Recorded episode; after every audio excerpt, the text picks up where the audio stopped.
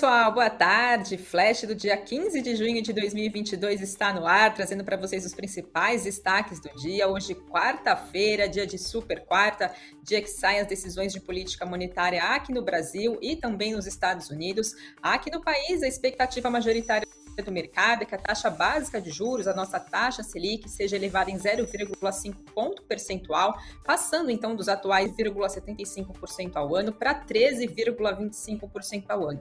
E está na expectativa do mercado, na verdade, é em relação ao comunicado divulgado após essa decisão do Copom, para ver se vai ter indicações se o fim do processo de aperto monetário aqui no país chegou ao fim ou não, né? Quais podem ser então os próximos rumos da nossa taxa básica de juros. Já lá nos Estados Unidos, o cenário é um pouco diferente. O Federal Reserve, segundo o mercado, a expectativa do mercado até então era que a taxa de juros por lá seja elevada, fosse elevada em 0,5 também ponto percentual, mas na semana passada foram divulgados os dados de inflação no país que vieram acima das expectativas do mercado, subindo 1% no mês de maio, em 12 meses atingiu a maior taxa desde o ano de 1981, e isso fez mudar um pouco as expectativas do mercado sobre o rumo da taxa de juros por lá. Agora, a expectativa principal é que a elevação da taxa de juros seja em 0,75 ponto percentual.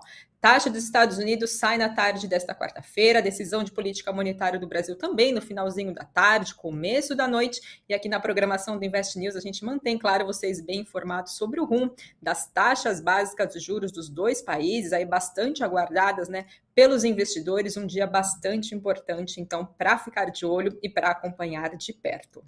Trazendo agora para vocês os destaques do nosso cenário corporativo, temos notícias da Petrobras, que junto da Raizen assinaram um acordo para avaliar potenciais negócios envolvendo a produção, a compra e também a venda de biometano. Esse biometano, segundo as companhias, devem ser produzido pela Raizen a partir de resíduos da cana-de-açúcar. E a Petrobras diz que isso é uma oportunidade de fazer conexão e também produção do biometano renovável com a produção de combustíveis e também outros produtos e de refino de alta qualidade, permitindo então que sejam obtidos menores emissões de carbono. Então, uma notícia também aí importante envolvendo Petrobras e Raizen. Quem também é o destaque do dia desta quarta-feira é a Natura, os papéis da companhia em forte alta, liderando as altas do Ibovespa, mais cedo passando de alta de 10%. Isso porque a companhia anunciou que Roberto Marques vai deixar o cargo de presidente executivo da empresa como parte de um processo de reorganização da estrutura da companhia.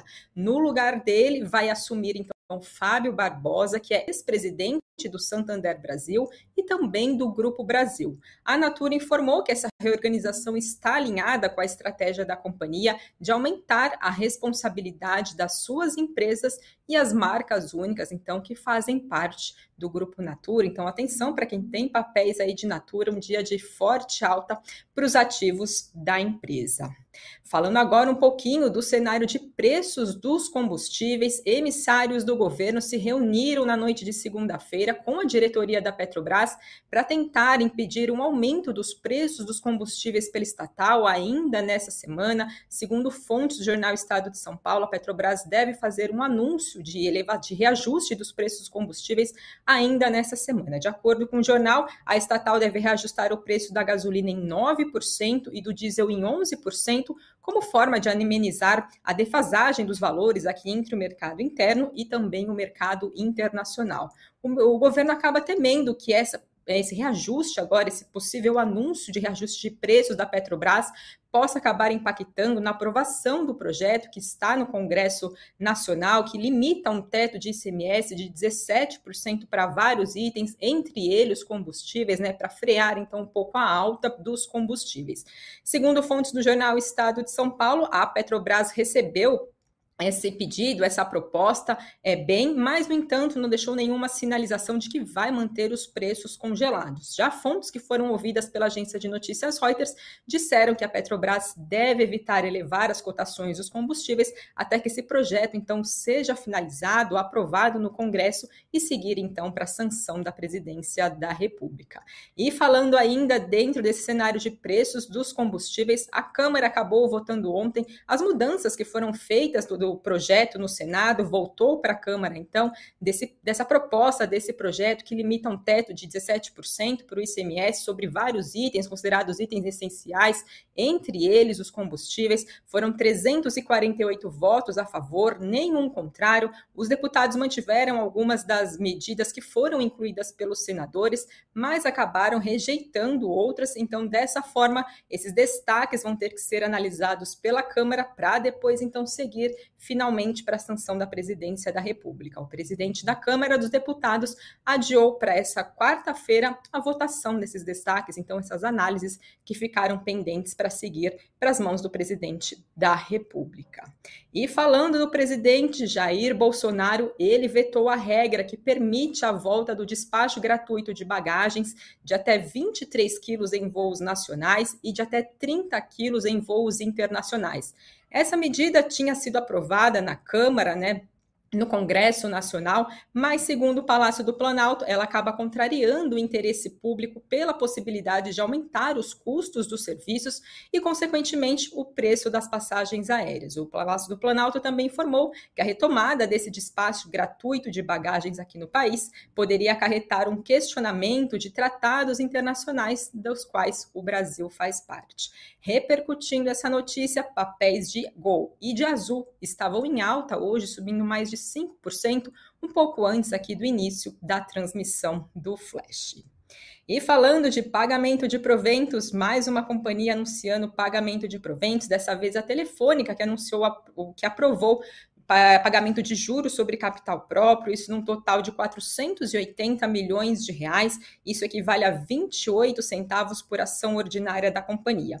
Esse pagamento, então, vai ser feito para acionistas que tiverem posição na companhia até o dia 30 de junho agora de 2022. E o pagamento, segundo a empresa, vai acontecer até o dia 31 de julho do ano de 2023, em uma data ainda que, faz, que vai ser definida pela empresa. Então, atenção para quem tem papéis de telefônica, vem pagamento de proventos por aí.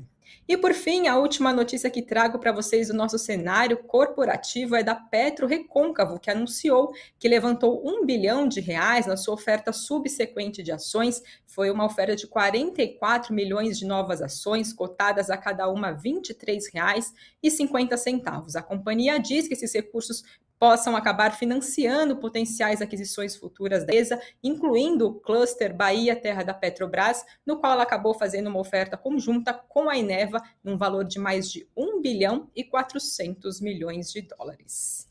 Passando para trazer para vocês como é que está o Ibovespa, o principal índice da nossa bolsa brasileira, por volta do meio-dia avançava 1,30% aos 103.386 pontos, dólar caía 0,11% a R$ 5,12 e Bitcoin dia de queda de mais de 5%, abaixo dos 22 mil dólares, chegando então aos 21.225 dólares. E entre os destaques do Invest News desta quarta-feira, o assunto do cafeína é o ETF WRLD11, que acumula uma queda de, de, 20, de 28%, é um relativo novato na bolsa, né? Chegou em outubro do ano passado. Ele acumula Tesla, Nike, 9 mil empresas nesse portfólio. Então, cafeína de hoje mostra os diferenciais desse ETF. E no nosso site, que é o investnews.com, br Karina Trevisan traz a repercussão das expectativas do mercado, então, para essa super quarta-feira, né? Expectativa de 0,5 ponto percentual de elevação da nossa taxa básica de juros. Mais detalhes estão no texto dela no nosso site, as demais notícias, para vocês seguirem bem informados. Esses são os principais destaques de hoje, pessoal, para seguirem então bem informados. Fiquem ligados na programação do Invest News. Tem boletim seis e meia da tarde ao vivo, trazendo as demais notícias do dia. Amanhã feriado, não tem pregão na bolsa, então não tem flash aqui para vocês, mas a gente volta sexta-feira trazendo então mais notícias para vocês. Até lá, tchau, tchau.